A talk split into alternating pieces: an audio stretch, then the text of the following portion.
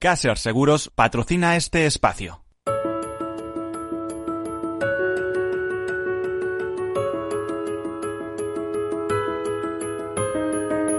Tercer sector, un espacio para la economía social. Un programa dirigido por Miguel Benito. Buenas tardes, bienvenidos, bienvenidos a este programa en el cual en clave de economía solidaria y social tratamos temas de interés general que nos interesan a todos de alguna manera. Este es el programa de las asociaciones, de las fundaciones, de las ONGs, pero también es el programa de las cooperativas, de las mutuas, de las mutualidades, de todos aquellos eh, sistemas o fórmulas en las cuales eh, se hacen negocios pensando en eh, negocios hechos por personas para personas, eh, pero sin beneficios, sin buscar el objeto del beneficio. Eso de alguna manera es lo que identifica al tercer sector.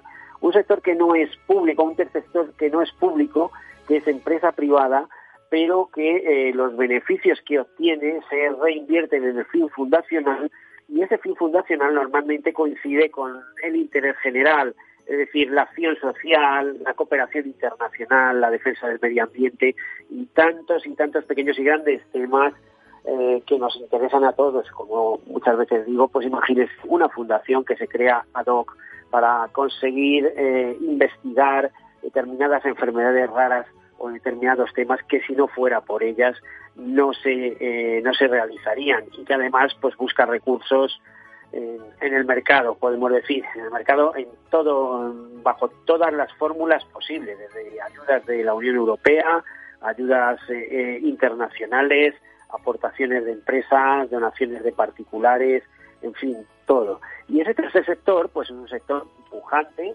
importante. En España, por ejemplo, ocupa a más de dos millones, eh, se habla de 400.000 trabajadores, 43.000 empresas, esas 43.000 empresas en su gran mayoría agrupadas en la CEPES, en la Confederación Española de Empresas de Economía Social, eh, mueve cifras importantes, eh, se habla del 10% del Producto Interior Bruto de este país, a muchos le asombrará y eso cómo es posible. Pues es muy fácil de entender si tenemos en cuenta que solo las mutualidades gestionan por, por cuenta de sus mutualistas, de sus socios, unos 44 mil millones de euros, es decir, hay mucho movimiento. Y el movimiento cooperativo en España es muy fuerte, muy, muy potente, afortunadamente. Eh, ha habido algunos bajones en los últimos tiempos en empresas muy diseñeras, como todos conocemos, pero aún así sigue siendo muy importante, muy presente en, muchas comunidades autónomas de nuestro país, en el sector agrario, en, otros ámbitos. Bueno, pues eh, ya les digo, este es el programa también de la solidaridad, de la solidaridad mercantilmente organizada, porque no queda otra que organizarse para ser eficaces pero es el programa también que, que recoge las acciones de esas empresas y que lleva que llevan a la solidaridad, ¿eh? una solidaridad si ustedes se dan cuenta, los países más avanzados de, este planeta también se caracterizan por tener un tercer sector bollante, por un sector fundacional importante, por tener eh, ONGs que son referencia internacional y que además luego van a distintos países a, eh, a, crear sucursales y que además también llevan esa solidaridad por todo el mundo, pero siempre bajo su bandera. Es decir, eh, eh, hablamos un lenguaje común, es el lenguaje de la humanidad, los objetivos son comunes, esos objetivos, esos ODS del año 2017, de los objetivos de, la Agenda 2030 de desarrollo sostenible, pero también es una forma de organizar el mundo, ¿no? de, de ir hacia adelante desde una perspectiva solidaria, muy bonito. Y además hay muchísimo trabajador a través de esto y no es solo el estipendio económico el que se llevan, sino el emocional. Es muy importante ese retorno emocional que se produce eh, por eh, trabajar en estos eso y no siempre remunerado porque hay muchísimo voluntario en España hay 6 millones de personas voluntarias. Bueno después de esta breve introducción eh, vamos a tratar un primer tema con una empresa un poco especial una empresa que ya nació eh, desde una perspectiva eh, o con un enfoque absolutamente solidario, con un enfoque también de eh, respeto con el planeta, puesto que para la producción que realizan, eh, la realizan utilizando o reutilizando eh, plásticos que son recogidos del mar.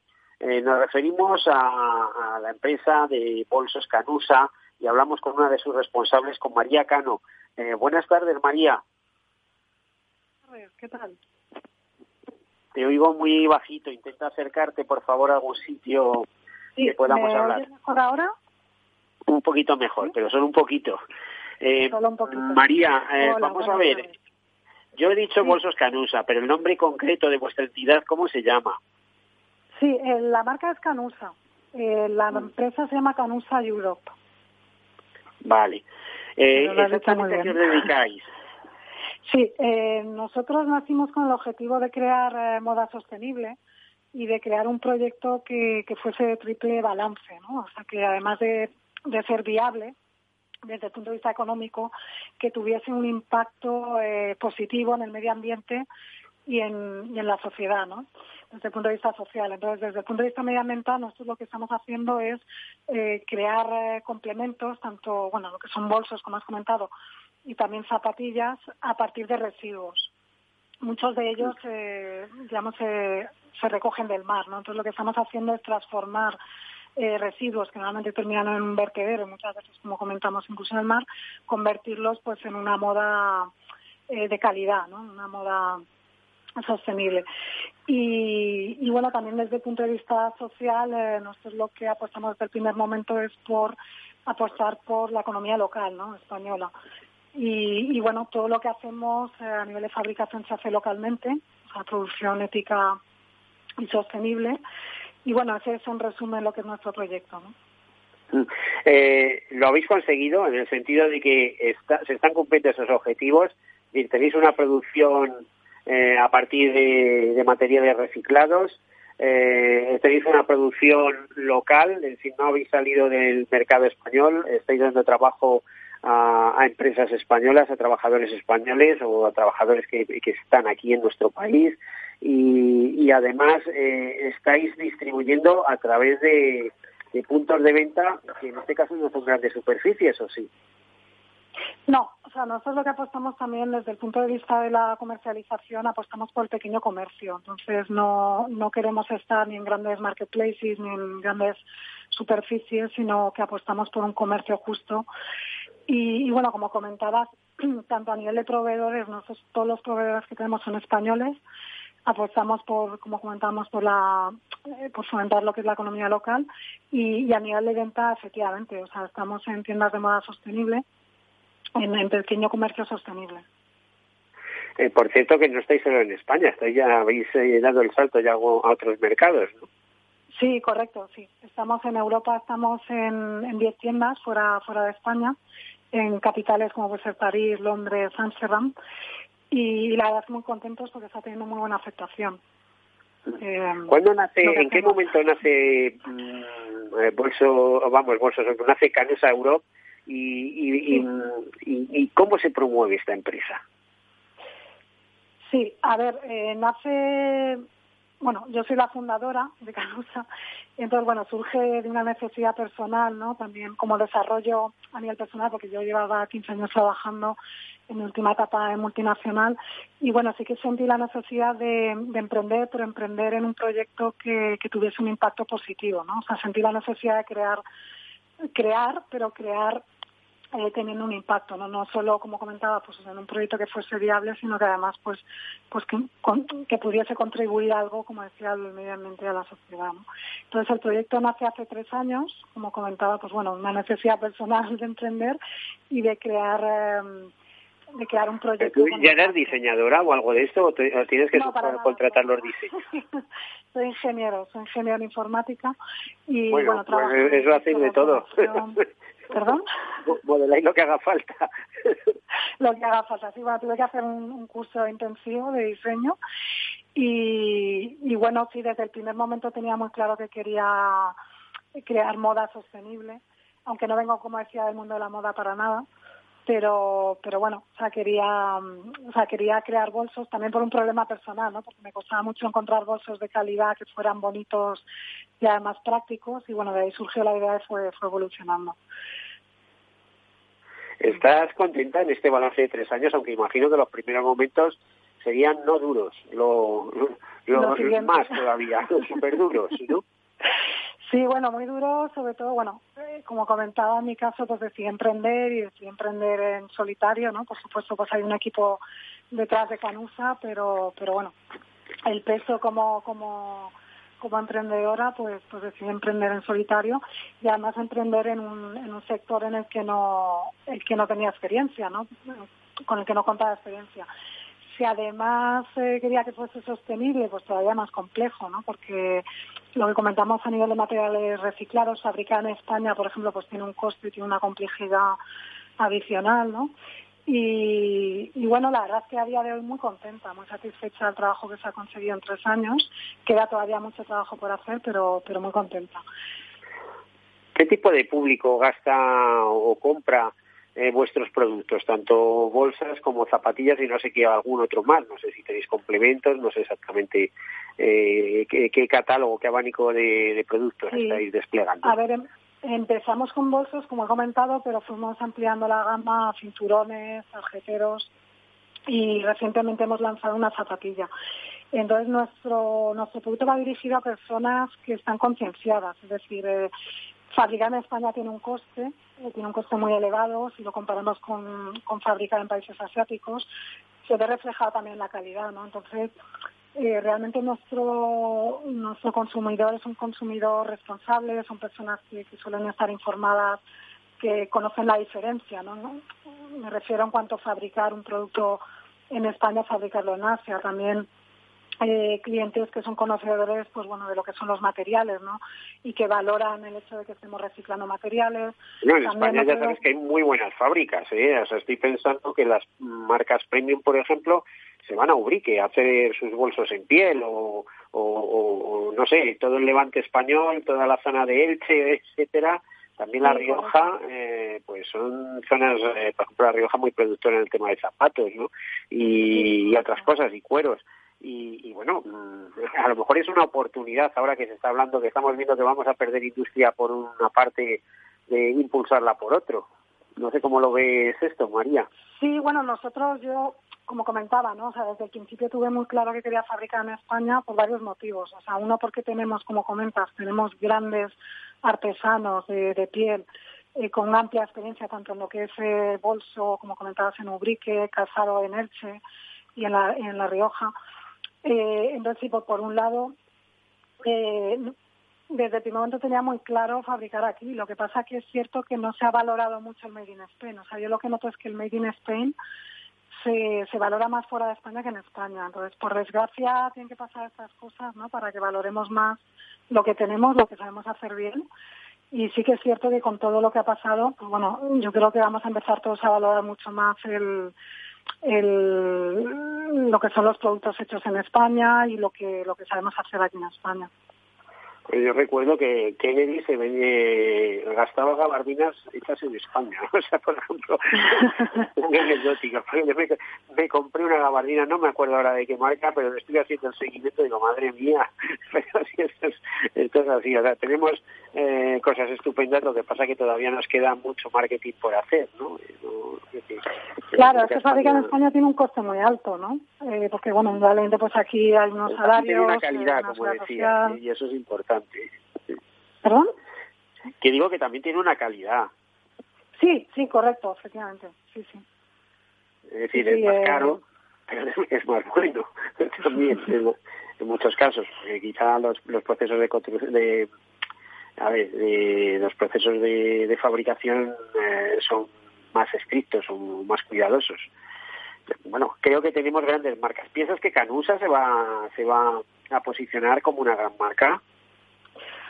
Bueno, estamos trabajando para que así sea, ¿no? Como comentabas, pues hemos conseguido salir ya fuera de España. Aquí en España llevamos tres años y dentro de lo que es moda sostenible sí que hemos conseguido ya tener un eco, ¿no? Lo que pasa es que, bueno, al final como como comentabas, ¿no? ¿A quién va dirigido este proyecto? Pues va, va dirigido a un nicho, ¿no? Va dirigido a personas que realmente pues valoran la sostenibilidad eh, valoran pues el, lo que es la fabricación en España, por ejemplo, también claro, pero es un nicho, no no vamos, como comentaba, a grandes eh, superficies.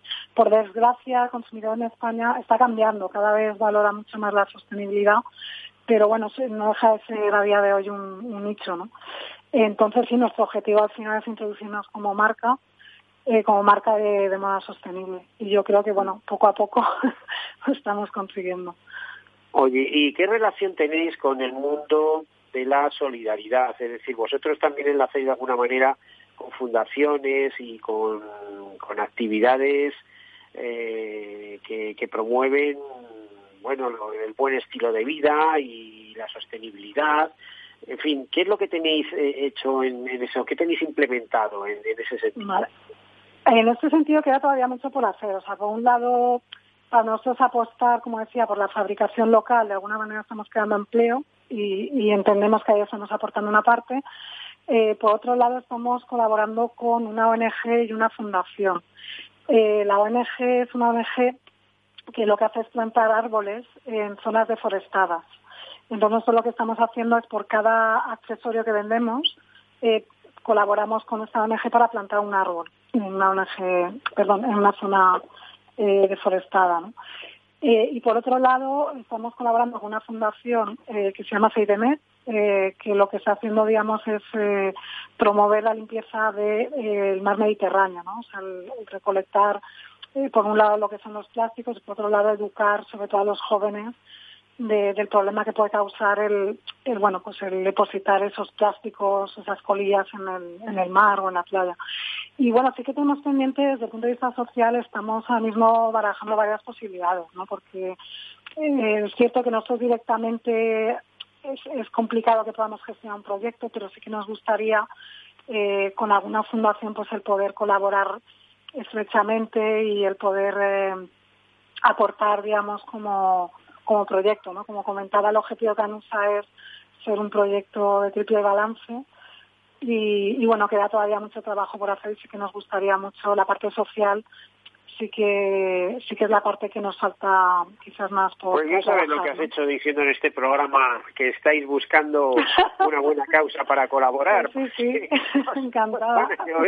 las invitaciones desde luego. Sí sí. Eh, pues encantada imagino que, sí, imagino que sí. En, la sede social dónde la tenéis? ¿En Madrid, en Valencia? En Madrid, sí. Lo que pasa es que estamos, a ver, nosotros estamos fabricando, o sea, parte de la producción está en Madrid, en Madrid, parte en Alicante y parte en La Rioja, ¿no? Entonces, bueno, eh, también hoy en día se puede trabajar remotamente muy bien, ¿no? Y, Creo que pues, hoy en día cuando los pescadores salen por la mañanita temprano de esos puestos de, esos puertos del Levante y pensando en Castellón, en El Grau, en otros sitios, antes solo traían peces, pero ahora que empieza a tener valor, eh, digamos, la basura, eh, por así decirlo, los residuos, los plásticos, me parece que sus redes también se vuelven a puerto, ¿no? Que eso de alguna manera vale para algo. Sí, sí, correcto. Nosotros, como comentaba, parte de la labor que realiza Seidemed es recoger plásticos del mar con los pescadores, ¿no? En colaboración de, con los pescadores. Y, nosotros, además, en lo que es el forro de los bolsos, utilizamos un textil que se ha obtenido a partir de botellas de plástico recogidas del mar. Entonces, sí, efectivamente, pues eh, eh, estamos tomando conciencia del daño que esa sería la mejor medida para limpiar nuestros mares vamos que los eh, que los pescadores eh, se vieran reconocidos por esa labor de, recoger lo que otros tiran Sí, bueno, lo primero que no acabas en el mar, ¿no? Y por eso a mí me encanta CIDEMET porque hay una parte también de educar a, a las personas para que no, no tiremos nada al mar, ¿no? Lo, primero es que no llegue al mar, ¿eh? habría que analizar por qué llega tanto plástico al mar. Eh, y claro, una vez ha llegado, claro, hay, hay, plástico que está en la superficie, el problema es el plástico que está que está sumergido, ese, ese sí que es complejo, ni siquiera los pescadores pueden, pueden recolectarlo, ¿no? O sea, hace falta un equipo de buceadores profesionales para, para poder recogerlo, ¿no? Entonces sí, sí que es cierto que los pescadores voluntariamente están haciendo una que, igual que te digo que, hay perseveiros, ¿eh? pues también podría haber profesionales que buscaran eso si eso tuviera un valor.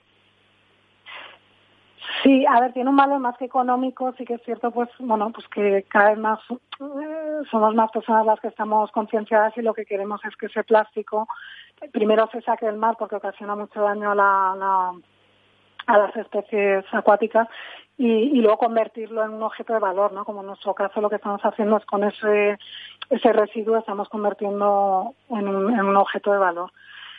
bueno, María, estamos ya en el último minuto, como aquel que dice. ¿Te gustaría lanzar algún tipo de mensaje? Porque a mí me gustaría llamarte dentro de 10 años y que me cuentes qué, qué sería ese momento Canus Europe, ¿no? en Europa. Eh, eh, eh, ¿algo, ¿Algún mensaje especial? No, yo, yo simplemente lo que diría es que queda todavía mucho trabajo por hacer, aunque como comentaba estoy muy contenta, pero que, que bueno que estamos trabajando porque somos conscientes que tanto desde el punto de vista medioambiental como social, pues que podemos hacer todavía mucho más, ¿no? Y, y estamos trabajando en ello. A ver si en unos años se lo puedo contar. bueno, pues muchísimas gracias. Vamos en esa dirección. María Cano de Canusa Europe, una empresa que nació ya socialmente responsable y que quiere ayudar, pues eso, a limpiar nuestros océanos y a, producir, eh, a tener líneas de producción eh, basadas en el reciclaje y en eh, la sostenibilidad. muchísimas gracias, María. Muchas gracias a ti.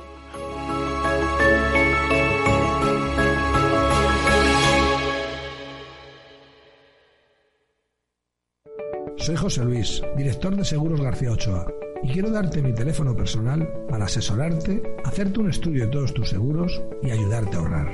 Toma nota, 679 48 20 40.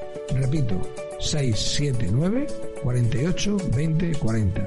Mi compromiso, estar más cerca de ti. José Luis García Ochoa, Premio Empresario del Año Fedeto 2019. Seguros García Ochoa, comprometidos con las personas. ¿Está tu bufete bien posicionado en Google? El 77% de usuarios buscan los servicios que necesitan Internet. Si no te encuentran a ti, encontrarán a tu competencia. En comunicación jurídica llevamos 20 años ayudando a dar visibilidad a empresas del sector legal. Web corporativa, estrategias publicitarias, marketing en redes sociales. Infórmate en comunicacionjurídica.com o en el mail info arroba comunicacionjurídica.com. Comunicación Jurídica. Hacemos visible tu despacho. Hola. Soy Leopoldo Abadía, autor de La Crisis Ninja. Tengo 86 años, 12 hijos, 50 nietos y una bisnieta. A mi edad, y con tanta gente en casa, siempre he pensado que era imposible conseguir ahorrar. En mi familia, lo único que crecían eran los gastos. Sin embargo, ahorrar quizá es mucho más sencillo de lo que crees. Finambes.com. Carteras diversificadas de fondos de inversión a un solo clic. Capital Radio Madrid 105.7 Disfruta de la mejor cocina gallega en Montes de Galicia. Todo un clásico moderno en el barrio de Salamanca. Disfruta de la variada dieta atlántica, de las mejores carnes y pescados tratados con respeto y transparencia y regados con una de las mejores bodegas de la zona. En grupo, en familia o en pareja, Montes de Galicia te ofrece el espacio perfecto en cada ocasión. ¿Está pensando en montar una empresa pero no se atreve a dar el paso en solitario? Busca una marca conocida y consolidada que le respalde. En Franquiciados le ayudamos a elegir el negocio que más se ajuste a sus necesidades. Franquicias de éxito, innovadoras, de baja inversión. Los miércoles a las 12 en Capital Radio tienen una cita con el único programa de radio de España especializado en la industria de la franquicia. Franquiciados con Mabel Calatrava. En el restaurante Gaztelubides somos rigurosos con la selección del producto para crear recetas imaginativas que acompañamos de una bodega generosa y brillante y de nuestra magnífica terraza durante todo el año. Restaurante Gaztelubide, carretera de La Coruña, kilómetro 12200, La Florida. Teléfono 91 372 8544. Una recomendación del programa gastronómico Mesa y Descanso. Esto te estás perdiendo si no escuchas a Luis Vicente Muñoz en Capital, La Bolsa y la Vida. Si esta fuera mi, la inauguration speech de John Fitzgerald Kennedy, pues diría que no se pregunten ustedes qué puede hacer la seguridad social por ustedes, sino qué pueden hacer ustedes por la seguridad social. Pues después de 130 años, la seguridad social, que ha servido admirablemente bien a la sociedad y a la civilización, está exhausta. No te confundas. Capital, la bolsa y la vida el original.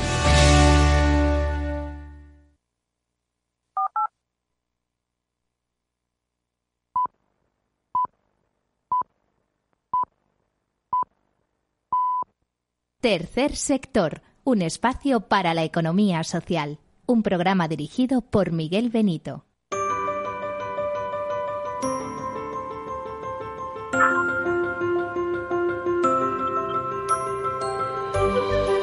Bueno, pues aquí continuamos y tratamos otro tema, otro tema también que va de producción. En este caso, no de bolsos y zapatos, va de, también de un complemento, un complemento muy útil, pero con un componente solidario importante. Es ese, eh, ese eh, complemento que todos nos hemos tenido que poner de manera obligatoria por las circunstancias y que hace referencia a una iniciativa, a una iniciativa de, de una ONG, una ONG española, eh, fundada por españolas, por españoles, por URDA Spain. Se trata de, una iniciativa que consiste en poner a mujeres de campos de refugiados y también en España, eh, sirias en este caso, o de nacionalidades, eh, mm, bueno, eh, de las zonas aquellas en conflicto, a fabricar mascarillas. hablamos con Pablo Cerezal, que es responsable, responsable de comunicación y campaña de eh, Urde Spain. Pablo, ¿estás eh, con nosotros? Buenas tardes. Buenas tardes. Buenas eh, tardes, Pablo. Bienvenido. Bueno, un placer hablar contigo. Eh, antes de explicarnos la iniciativa de las mascarillas, explícanos un poquito, dedícale unos minutos a explicarnos Urde Spain. Sí, bueno, ¿Y por pues, qué ese nombre, además? Eh, Urda Spain, bueno, nace hace tres años como ONG española y digamos que el vínculo se crea con Urda Líbano, que es la única organización eh, libanesa que, lleva trabajando allí en aquel, en aquel país desde el inicio de la guerra de Siria, para prestar justamente cobertura a, pues bueno, a, todos los, refugiados de, Siria que entraron en Líbano. Eh, nosotros surgimos en un primer eh, inicio, lo que hacemos es apoyar la labor de, de URDA Líbano, con, sobre todo con programas de ayuda humanitaria, de apoyo psicosocial y educativo, en 36 campos de refugiados que se ubican allí en Líbano. Eh, por cierto, el Líbano es el mayor número de refugiados sirios, eh, está en Líbano, por encima de, la propia Turquía, ¿no?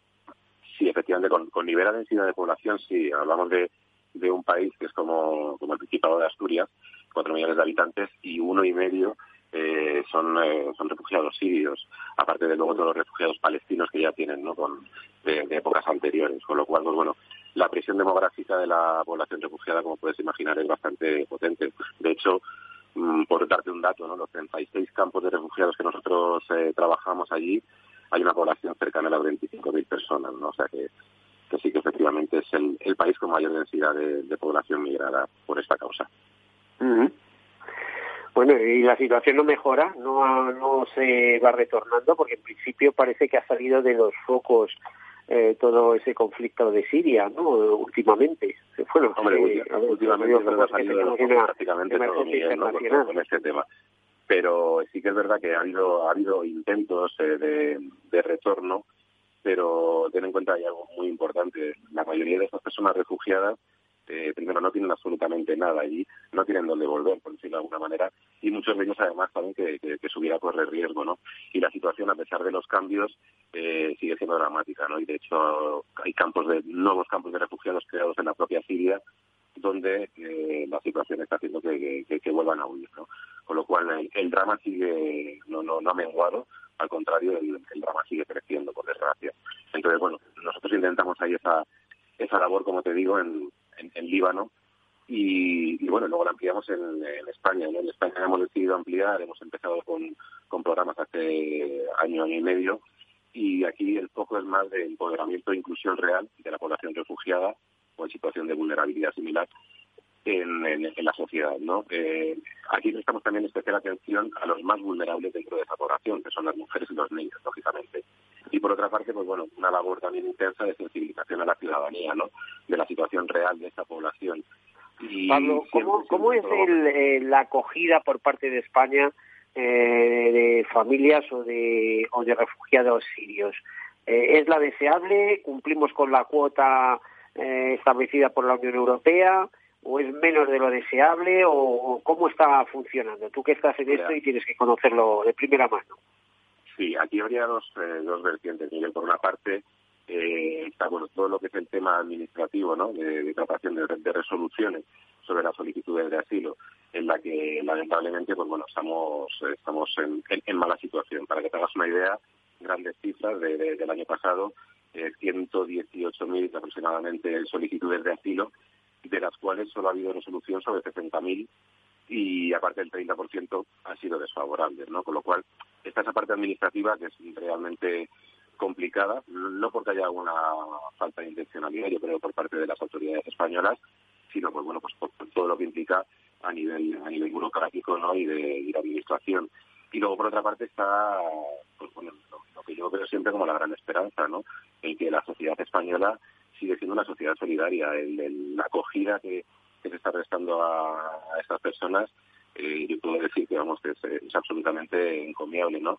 Y más ahora, en estos tiempos en los que se podría tender un poco hacia lo individual, ¿no? Eh, debido a, la pandemia y demás, nosotros no estamos viendo bajar la intención de, ayudar en la sociedad española. Con lo cual, bueno, podemos estar satisfechos a nivel social, debemos estar luchando a, nivel, digamos, administrativo. Bueno, a ver si se van solucionando los temas. Eh, ¿qué, iniciativas habéis puesto en marcha? Ahora nos metíamos con el tema mascarillas, pero ya tenéis alguna cosa en marcha, ¿no? Pero eh, le habéis dado un giro a, lo que venís eh, haciendo, ¿no?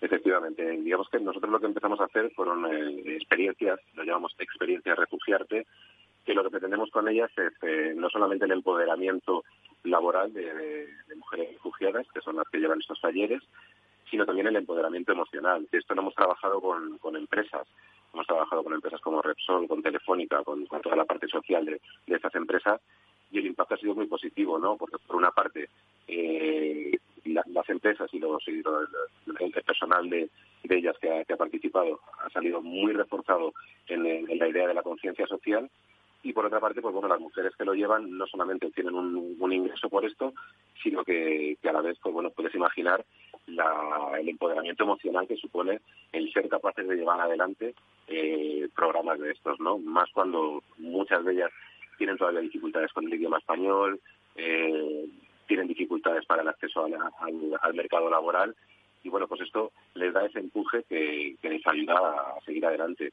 Estas experiencias, para que te hagas una idea, básicamente eh, teníamos una muy potente que es de la que nace la de las mascarillas, que es refugiante sostenible. Lo que hacían era un taller en el que estas mujeres enseñan a, coser con bolsas de plástico usado. Eh, con ellas hacen bueno, productos increíbles, bolsos, eh, monederos, un sinfín de productos bonitos, originales y que bueno que comulgan con esa idea también de, economía circular que, consideramos tan tan necesaria eh, imprescindible, vamos, a día, a día de hoy, ¿no? Entonces, mm, eh, teníamos una experiencia, había otra que era centrada en, la gastronomía, eh, que es refugiarte con sabor. Aquí era exactamente lo mismo, ellas dirigen un grupo de personas para cocinar en conjunto y luego se come en conjunto. Ambas experiencias mm, cuentan con una dinamizadora. Eh, con esto que conseguimos también que no solamente se va a aprender a cocinar, sino que se va a aprender a conocer la historia de estas mujeres, que se puede hablar con ellas. Eh, Pablo, eh, la historia de estas mujeres, a mí me gustaría eh, contar, y de hecho contamos con una de estas mujeres, pero ya que, gracias a su colaboración tiene responsabilidades dentro de vuestra organización. me refiero a Chadida, a, Chadida, a, Rachida Camil. Rachida, ¿estás con nosotros? Sí, buenos días. Hola, buenos días, buenas tardes. Eh, Rachida, eh, bueno, tu historia es muy curiosa eh, por, lo, por lo poquito que me han contado, pero también es muy dura. Tú también has sido de alguna manera inmigrante, medio refugiada, en fin, eh, cuando llegas a España es como llegar al paraíso casi, ¿no?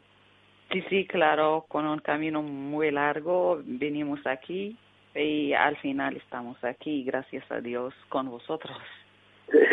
Eh, ¿Nos puedes contar un poquito de ese camino o prefieres dejarlo? Dice, mira, es un tema personal. Sí, claro, claro, no tengo ningún problema. Nosotros salimos a, salimos en, em, de eh, Turquía, de la frontera de entre Turquía y Siria. Nosotros estamos en uh, Kobani. la parte gordo.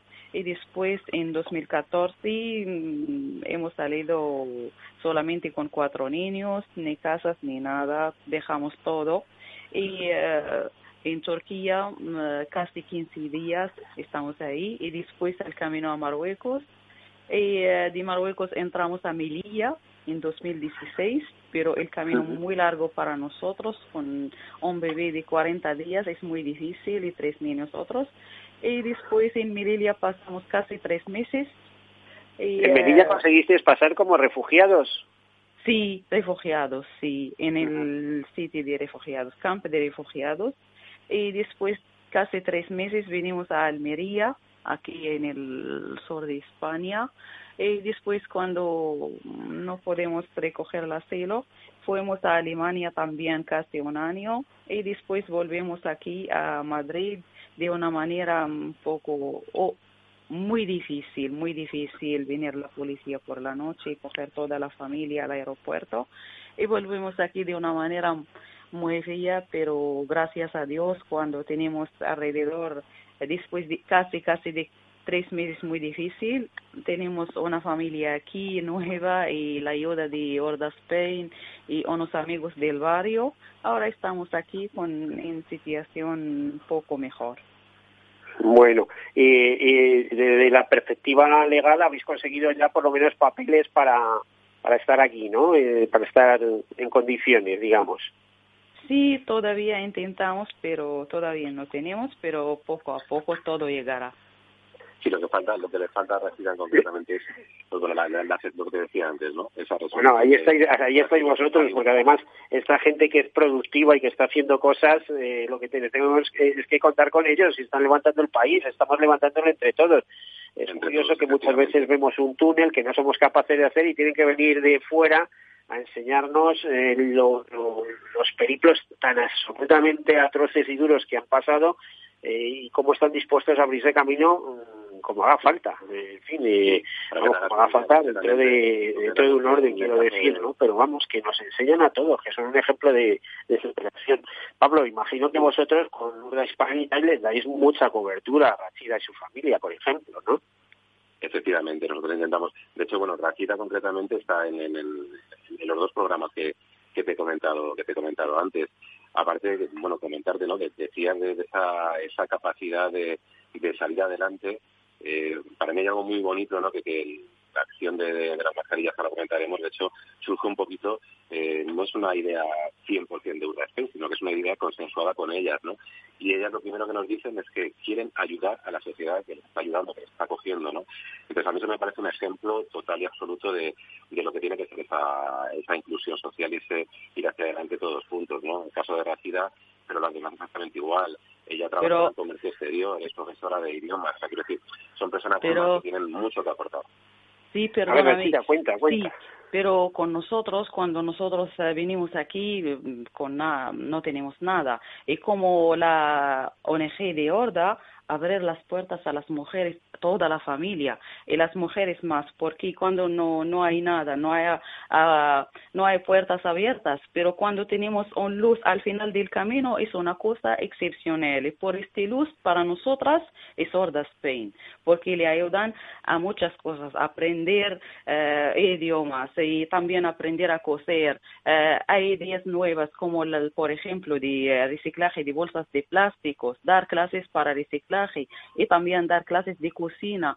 Yo tengo diploma de cocina, yo tengo árabe normal, naturalmente, pero yo tengo diploma de la, la cocina italiana y también el año pasado eh, estuve en una clase de la cocina española, ahora lo tengo.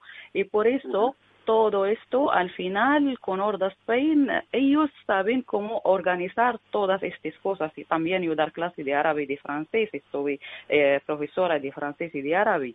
Y todo esto eh, no podemos, no sabemos de dónde em, salimos de este camino, pero con Orda Spain organizar todo. Ahora sabemos de dónde ir y con la ayuda económica y todo esto es muy buena idea de, eh, de Orda Spain, es una cosa muy bien para nosotras. Bueno, yo lo que veo es que tú ya eh, ocupas puestos de responsabilidad incluso en esta ONG, ¿no? ayudando a otras mujeres y coordinando coordinando acciones en nombre de Horda, ¿no? Claro, claro, es muy importante para nosotras porque no tenemos ningún ningún ingreso, ninguna ayuda ni nada, pero con Horda Spain um, ahora podemos comprar a los niños las cositas, podemos comprar ropa, podemos comprar y es muy importante la comida. Es muy importante para bueno, nosotros. Aunque, mi costa, a mí me, me, ha contado y me han contado que eh, los refugiados la habéis pasado tan mal que os conforméis con poco. Eh, es decir, que, que, que, lleváis un estilo de vida de, una austeridad que nos tendríamos que apuntar todos, porque eh, el resto de, el resto de la población muchas veces lo único que nos abonamos es a enfermedades por comerse eso cuatro veces al día y, y estar hartos de caprichos, ¿no? Eh, en cambio, vosotros sois muy muy estrictos, sabéis diferenciar lo que es esencial. Sí, claro, claro, esto es muy importante, pero para nosotras em, en este camino a mí me gusta mucho y también intentar a mañana un día nuevo y también una cosa mejor. Cada día tenemos una vida mejor con este ONG, con el grupo de Olda Spain, ahora tenemos una familia de Olda Spain cada mujer cuando tiene algún problema o esto, puedo ir y puedo contar y ellos escuchar y saben de dónde podemos ir, eh, de dónde podemos eh, eh, intentar la vida. Y también con el, sabor, refugiarte con sabor también es una, una idea muy buena. La gente viene a, a preparar platos de, diferentes países, árabe u otro país, y también repartir la comida con nosotros, hablamos, sabemos cómo podemos vivir aquí. Es muy buena idea, pero de verdad es una cosa muy bien. Rachida, eh, la idea de hacer mascarillas, viendo eso, eh, ¿partió de vosotras, del grupo de mujeres? ¿O fue la dirección de, Horda Spain? No fue de Horda Spain. Ellos tienen la idea y todo de ellos, pero al final es una cosa excepcional para nosotras en este problema del coronavirus. No podemos salir, no tenemos nada, pero gracias a Horda Spain es una idea muy buena. Eh, aparte de eso, eh, ¿quién os ha enseñado a coserlas y demás? Algunas lo sabríais, ¿no? Eh, por tradición hay muy buenas costureras en, los países árabes, eh, pero, pero otras habrán tenido que aprender y, sobre todo, no teniendo medios, ¿cómo habéis conseguido esas máquinas de coser, etcétera? Sí, nosotros antes sabemos un poco, pero lo muy importante eh, de Horda Spain. Ellos me enseñ enseñaron todo esto y al final podemos intentar una cosa, una resulta muy buena. Y hoy también tenemos otros modelos nuevos. Sí, eh, y digo, ¿cómo habéis conseguido eh, esas máquinas de coser? ¿Las ha proporcionado Urda? Eh, estoy pensando, Pablo, que estás ahí, ¿cómo conseguís esas máquinas de coser? ¿Habéis pedido colaboración a vecinos, amigos, etcétera, ¿eh? o empresas directamente. ha sido así, ha sido así. En, principio, lógicamente, estamos intentando también el, tener fondos para que para que puedan disponer de esas, de esas máquinas de coser, pero a día de hoy estamos contando pues con la colaboración de, de vecinos suyos que nos han prestado, de amigos, para pues bueno para poder también formar parte de esto de alguna de alguna manera. Eh, esto en definitiva pues es un tema más, imagino, dentro de una línea de producción que ya llevabais, como me estabas comentando, pero que, también tendrá que ir a más, porque al final también se trata de integrar a, refugiados, a esta población, eh, pero una de las mejores maneras de integrar es a través del trabajo, ¿no? Y trabajo que como no eh, no sobra, hay que inventarse, ¿eh? De trabajo, como dicen por ahí, yo, si es incluso una una frase que empleo muchas veces, y trabajo hay todo el que quieras, el problema es que te paguen por trabajar, ese es el problema, pero el trabajo hay todo el que quieras. Vamos, que te puedes ir a, cuidar las flores, el campo, lo que quieras, vamos. el problema es que te paguen por trabajar. bueno, idea, eh, idea justamente es esa, ¿no? Que, que, bueno, la, el foco nosotros no, no queremos el asistencialismo, por decirlo de alguna manera, ¿no? Creemos en el empoderamiento real y no hay mayor empoderamiento que, que, bueno que ellas puedan ser autosostenibles eh, a día de mañana. Es hacia, hacia lo que estamos orientados. ¿A, cuánto, eh, ¿A cuántas personas podéis haber ayudado vosotros eh, de, de, forma continua, tanto en Líbano como en el caso de España? En el Líbano, como te digo, estamos, mira, te doy un dato muy reciente. Hemos hecho también, cuando empezó la pandemia, hemos hecho una campaña muy, muy grande de, de prevención contra el COVID, porque imagínate si, si, si entra en un campo de refugiados. Bueno, por cierto, en algunos campos sí que ha entrado. Eh, por cierto, ¿habéis tenido algún en la semana pasada alguien nos contaba de Turcana, un campo de refugiados que habían detectado un caso y bueno, que, se estaban echando a templar. Sí, allí la gente sí que está indefensa, ¿no? Nosotros, en los campamentos que nosotros estamos eh, trabajando, eh, a día de hoy, no ha entrado ningún caso, pero claro, eh, para que te hagas una idea, hemos hecho una campaña de reparto de kits de higiene a 2.500 familias, esterilización de, de, zonas, no solamente de los campos, sino de los, de los pueblos colindantes incluso, que son cerca de 4.100 familias beneficiadas. Y luego mm, más de 1.000 sesiones informativas, ¿no? En total, cerca de 8.000 familias eh, teniendo en cuenta que es una media de cinco personas, cuatro y media, cinco personas por, por familia, puedes imaginar el, impacto que ha tenido allí, ¿no? eso lógicamente también ha hecho que, haya que haber una, una reconstrucción a la hora de, de dirigir los fondos, ¿no? Porque era un caso que lo, que lo merecía y nos hemos puesto a tope con ello, ¿no? En España el, el, foco, digamos que a nivel numérico, el impacto es eh, menor, es más un impacto cualitativo eh, nosotros ahora mismo en el programa este en concreto, en el Refugiante Sostenible, hay cuatro mujeres, hay dos en el de, de cocina. Hemos hecho algún otro taller también, Refugiarte la Mirada y demás, en el ha habido diez mujeres. Eh, al final son cerca de, de, de 10, 15 beneficiarias y el impacto familiar también, ¿no? En toda, la familia. Preferimos que, como te digo, que ese, esas beneficiarias aquí, ella, Sida y el resto de sus compañeras, eh, bueno, sean beneficiarias reales. Aquí no vamos tanto a la cantidad, sino a la calidad, conseguir que realmente haya una inclusión real, un emprendimiento real y que a día de mañana puedan ser sostenibles. Estoy pensando que al llevar solo tres años no, no podéis contar todavía muchos eh, casos de éxito porque estarán en trámites. Es decir, gente que habéis ayudado desde el primer momento, eh, se han ido abriendo camino y oye, eh, no sé si en este momento puede decir, claro, conociendo cómo, cómo, es el mercado laboral en España, de temporalidad, de otras cosas, pero en fin, eh, que sí me gustaría saber si estáis contentos con la labor que estáis realizando y veis que esto puede ir a más, porque hay mucha gente a la que ayudar.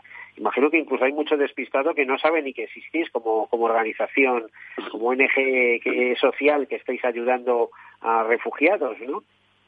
Sí, efectivamente, nuestra digamos que a nivel de, no somos una de las ONGs que trabajan con refugiados más, más conocidas, evidentemente en España, pero, pero lo vamos a hacer. O sea, estoy convencido porque, porque estamos contentos, estamos muy contentos con el impacto que, están teniendo los programas y sobre todo con la proyección, que como tú bien dices, eh, hay muchas personas a las que ayudar, pero creo que estamos en un buen camino, ¿no?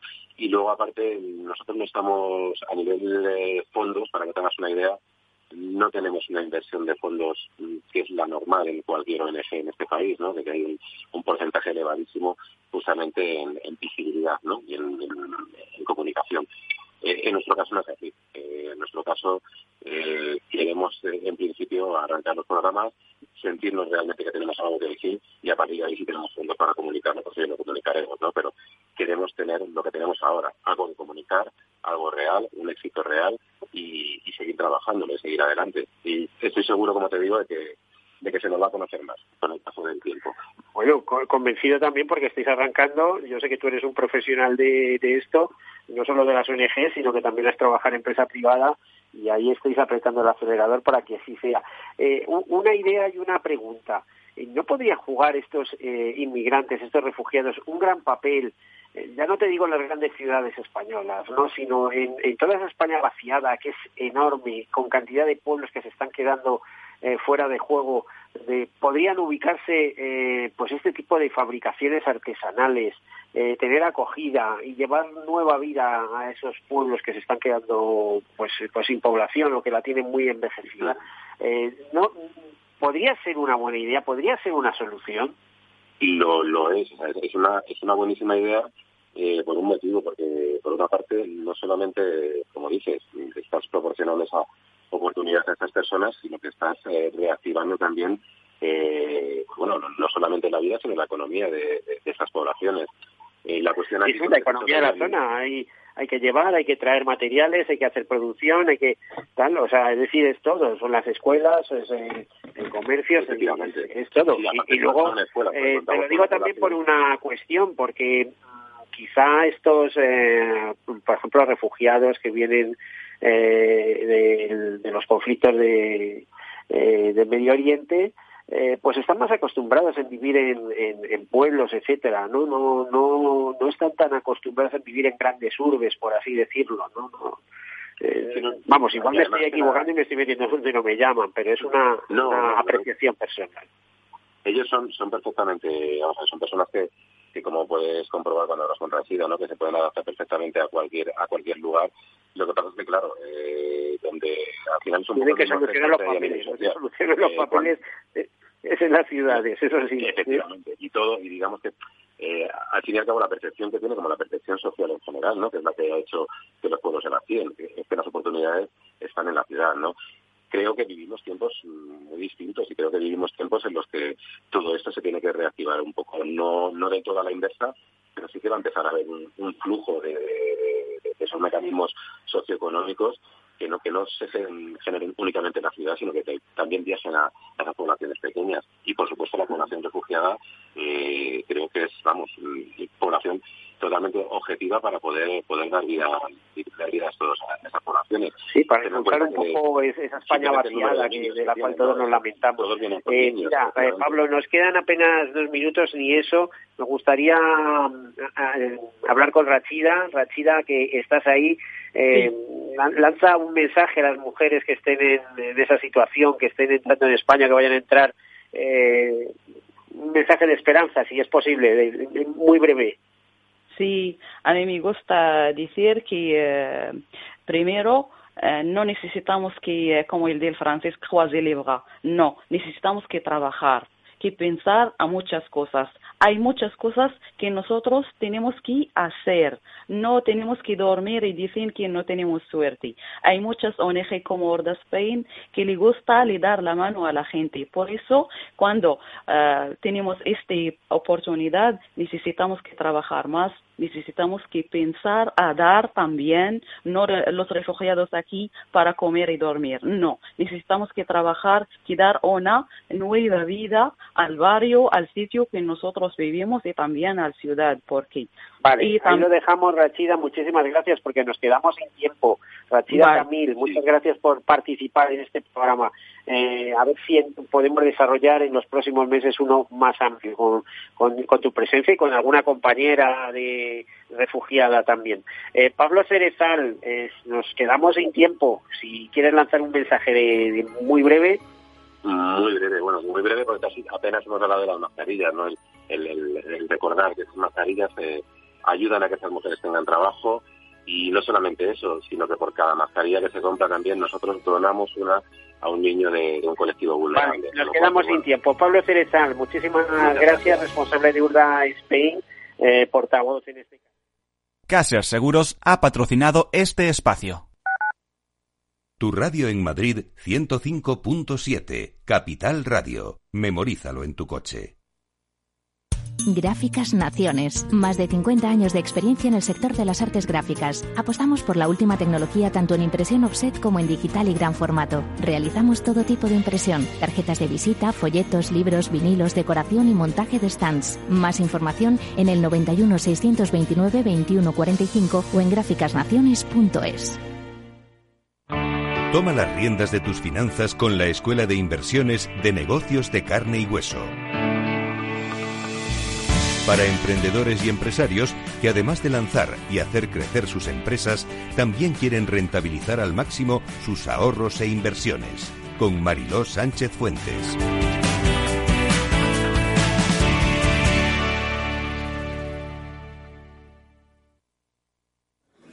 Mus. Mus. Mus. Sinesio. Te toca, Sinesio. ¿Qué pasa? Oye, Sinesio, ¿no? ¿Qué, ¿Qué te pasa a ti? Que te veo muy onnubilado, que no te veía yo así de ausente desde que te prometiste con la maruja. Si es que tengo un aparato que me resuelve todas las dudas. Estoy a la última en los mercados. Anda, mira. Ya está Sinesio con sus inventos. Sinesio el ingeniero. Atiende, Paco. Mira lo que he descubierto. Alexa, ponme Capital Radio, maja. Te damos la bienvenida a Capital Radio. Puedes escuchar la señal en directo o nuestros mejores audios en formato podcast. Directo o podcast.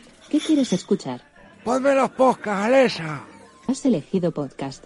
Vas a escuchar las noticias de Capital Radio. Con esto, Paco, vamos a echar el órdago a los mercados. Natural.